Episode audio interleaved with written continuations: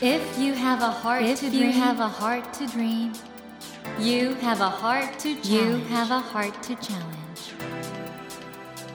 take that Take challenge that challenge and realize, and realize your dream. Your dream.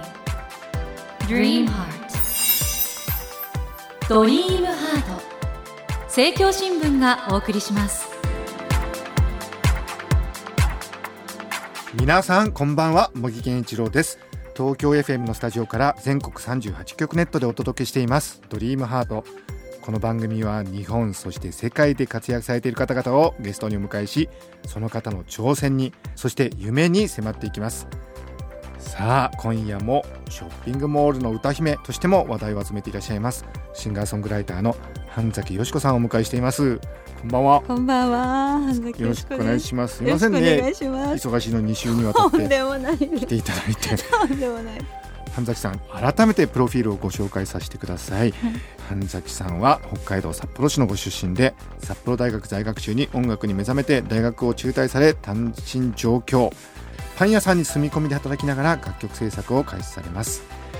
そして一度も事務所やレーベルに所属することなく全国のショッピングモールやライブハウスを中心に活動され圧倒的なライブパフォーマンスと人一倍の行動力ということ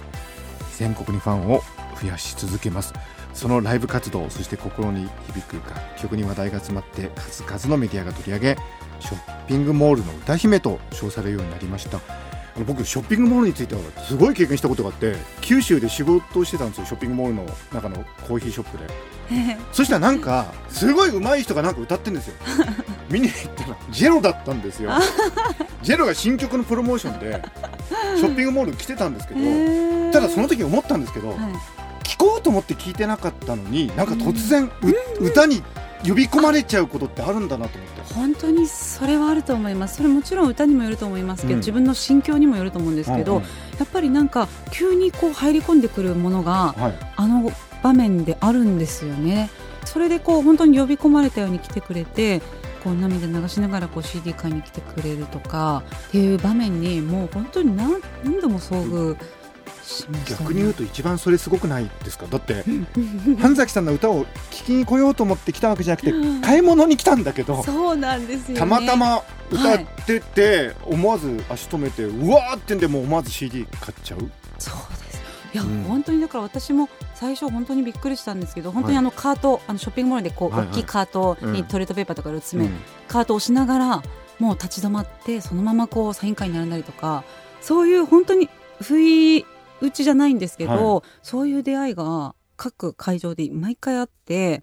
それがやっぱりまあもともとはこっちがこう歌っているんですけれど皆さんやっぱりこう立ち止まったり聞こうって思うのはやっぱ能動的にこう自分で、うんうんうん。自分から行くわけで。なので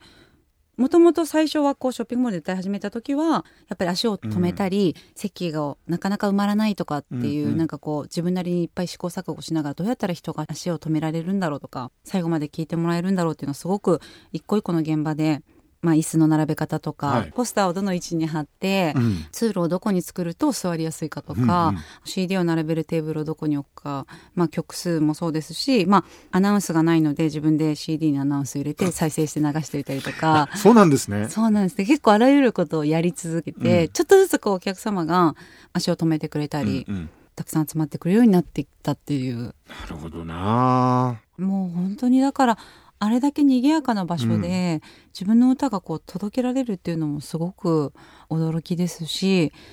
やっぱり何か引き寄せられるようにうん。来てくれる、嬉しいことですよね。そうですね。とってもありがたいですね。半崎さんはシンガーソングライターなんで当然自分で楽曲すべて作ってらっしゃるわけなんですけど、はい。もうその楽曲の力がもう満載の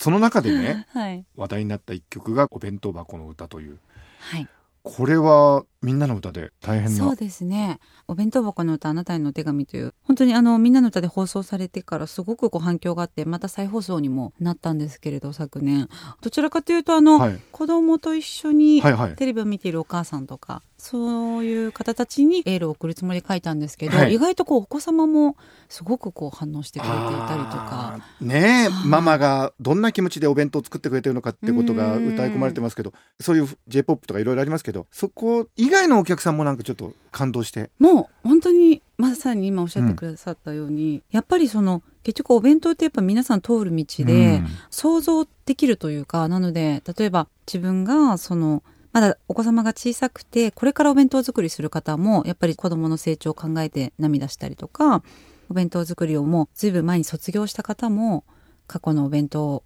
作っていた時を思い出したり自分の母を思い出したりとかっていう、うなんかいろんな世代にここまで届けられたんだなっていうのをたくさん来たメッセージの中からすごく感じましたね。安崎さんはこの楽曲を自分のお母様のお弁当を思い出されて作ったということなんですけどやっぱりお弁当って手紙ですかね、そうですね。それをすごく感じますね。毎朝、母は、あの、私三姉妹なんですけど、うんうんまあ、三つ分のお弁当を作っていたんですけれども、やっぱ何があっても、まあ、欠かさず作ってくれていて、その中ですごくこう、互いにやり取りをしていた感覚がありますね。そのお弁当のやり取りで、言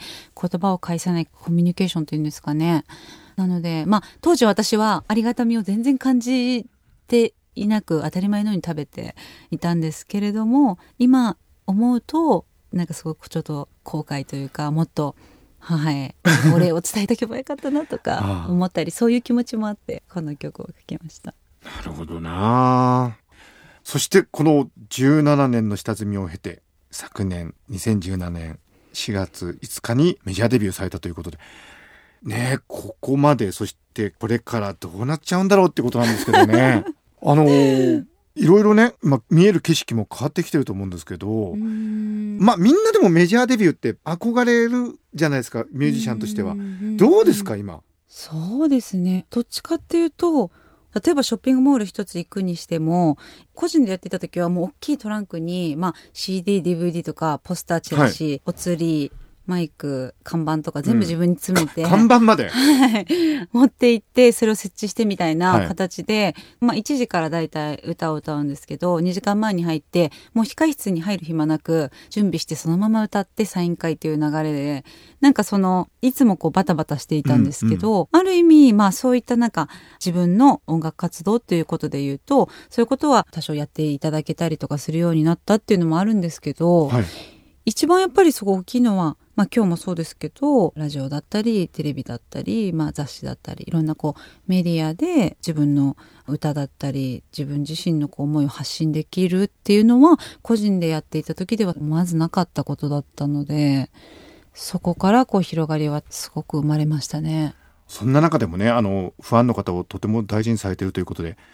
サイン会は4、5時間やるんですって？あの、本当になんかもう、申し訳ないというか、お待ちいただいてるええ。方にただただ申し訳ないんですけど、やっぱりその一人一人とこう対話をしていくとやっぱり結構それぐらい今は時間がかかってしまう これ、ショッピングモールで？ショッ。ピングモールでなんですよなので小さい赤ちゃんを抱えながらとかいう方もたくさんいらっしゃるので、スタッフの方にも配慮していただいてるんですけど、どちらかっていうとなんかこう楽しくこうおしゃべりするような会話ではなくて、はい。本当に心と心でこう対話をしているというかそれこそ、まあ、ご自身の今抱えている問題だったり皆さんいろんなことをこう打ち明けてくれるんですねその場で。なので私もそれをこう受け止めたりとかもう互いにこう涙し合ってっていう時間がずっとあるんですけど。は話し込んじゃうんですか？やっぱりそうですね。で、私もすごくこう、聞きたいというか、うん。なので、こう、単純にサインを書いて、はいっていうようなものではやっぱないんですよね。いろいろ話聞くと、それが、うん例えば楽曲のインスパイアになるとか、そういうことも。本当にそうですね。自分自身で、例えば、いただく言葉とか、まあ、皆さんがいろいろこう打ち明けてくれる、その、心の内とか、はいあとはその、お手紙も本当にたくさんいただくんですけど、うんやっぱそういった中から、なんかこう、自発的に自分が、あ、うんうんこれを歌にしようとかってないんですよ。ないんですけど、やっぱりいろんなお話を聞いていくうちに、こう自分の中でこう沈殿していく何かものがあって、こうスタジオに入った時とかに一気にこうバーッと溢れ出るみたいなことがすごく多あいですなね。まあ、先週も言いましたけど生活に根付いた歌を書きたいっていうのもそうですし、私がこれからもっと年を重ねていくと本当にもっと人生の歌も歌えるだろうし、それぞれ皆さんが今抱えていることって人それぞれなんですけれどもやっぱりなんかそういった話をいつもこう受け取らせてもらうこともそうですけど本当に私に打ち明けてくれるっていうその私に心を開いてくれるっていうことに対してすごくこうありがたいというか感謝の気持ちですね。ううんんそんな中ね今回ニューシングル「明日の女装」が今月21日にリリースされるということでこの曲も話題になってますよね。ありがとうございます。半崎さんの楽曲聴いてるとその聴いている人たちの姿ってなんか本当に社会の中のいろんなな人が聴いてるのが思い浮かぶんですよね。そこがやっぱり本当広がりってことだと思うんですけどこの「明日への女装」昨年11月に開催されたコンサートで合唱団とともに初めて披露されてこれがテレビで放送されたら問い合わせが殺到したという。そうなんですよ実は。なのでもちろんその、はい。この CD を出すっていうのも決めていなかったんですけれども、やっぱりこの曲どこで売っていますかあ。とかっていう。えじゃあその時点では CD リリースは決まってなかったんだけど問い合わせが多かったんではい皆さんの声にお答えしてということですね。そうですね本当に自分でもびっくりするぐらい各地から学校関係の方もそうですし問い合わせをいただいたのでこれはもう早く形にしようということで作品にしました。これの CD 本当楽しみなんですけど ちなみに僕思うんですけどね、はい半崎さんあのもう本当アーティストとして17年間活動されてきててそして昨年ね第50回日本優先大賞新人賞を受賞されたということで改めておめでとうございます。ありがとうございます。ただこの新人賞ってね 17年目の新人ですからね。そうなんですよだからなんかすごく不思議な感じまあ、がしました。あのだからメジャーのってことですね。世界で新人ってことだと思うんですけど、そうですね。ただほら今までもずっと音楽生活は続けてこられてるんで、何かフェーズが変わりつつあるっていう感じはあるんですか？そうですね。多少やっぱりありますね。その周りの環境を含めてそうですけれども。自分自身で言うとその自分自身の心の在り方とか音楽に向き合う姿勢とかっていうものに関しては一切こう変化はないんですけどね。うんうん。はい。今回ねひょっとしたら初めてこのオンエアで半崎さんの楽曲聴いたっていう方もいらっしゃるかもしれなくて、はい、いや実際ちょっと生でね歌聴いてみたいなっていう。本当にもう今日生で歌いたかったです。ね、はい。私も聞きたかったですけど ただあの、はい。ライブツアーがあるんですよね、そうなんです。どんな予定なのかちょっとお教えいただけますか？はい、実はですね、はい。あのー21日発売の日に「明日への女装」の発売記念ミニライブサイン会ということで北海道のあの札幌ファクトリーで発売記念をまず最初初日に札幌ファクトリーってあのジンギスカンが出るとこ？そうですそうです。おお！はい。いいですね。あの やっぱりあの私北海道出身なので、はい。初日はいつも北海道で始めていて。北海道を大事にしてくださってありがとうございます。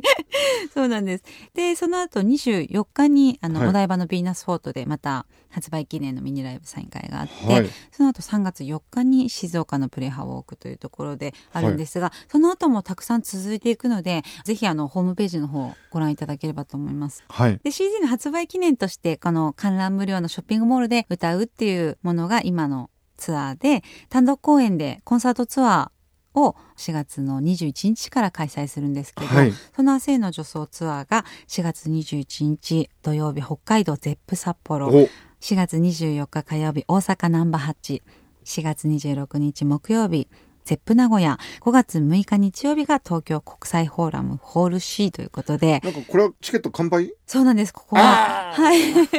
皆さん急いでくださいね、はい、ぜひあの他もちょっと少なくなってきてるので、うん。やっぱりでも半崎さんはライブで見たらもうすごいんだろうね。そうですね。やっぱりもうライブはぜひ一度見てほしい、自分でも思います。あのなので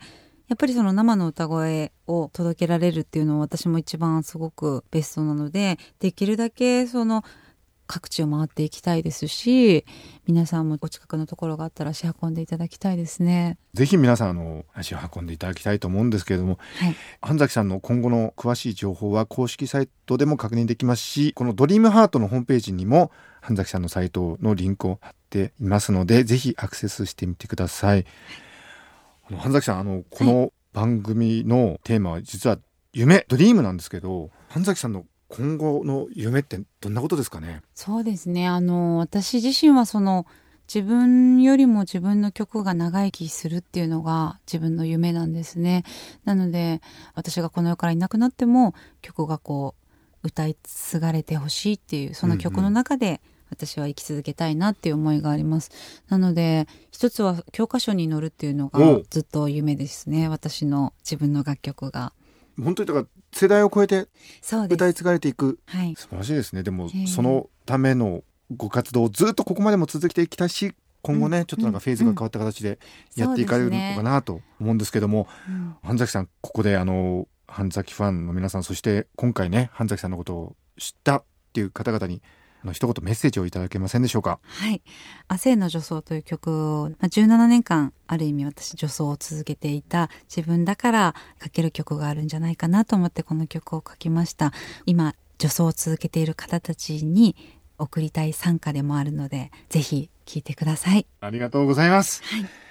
ということで、森健一郎が東京 FM のスタジオから全国放送でお届けしています。ドリームハート。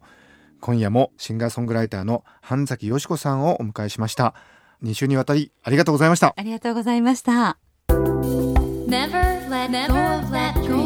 dream. Never forget, never forget that heart to challenge. Dream heart. 茂木健一郎が東京 FM のスタジオから全国38局ネットでお届けしてきました「ドリームハート今夜もショッピングモールの歌姫としても大変話題を集めていらっしゃいます。シンガーソングライターの半崎よし子さんをお迎えしました。あのー、半崎さんがおっしゃる自分の楽曲がずっとずっと歌い継がれてほしい聴いていてほしいという気持ちってこれねクリエイターとしては一番大事なことだと思うんですけど半崎さんがすごいなと思うのはこのようにメジャーデビューして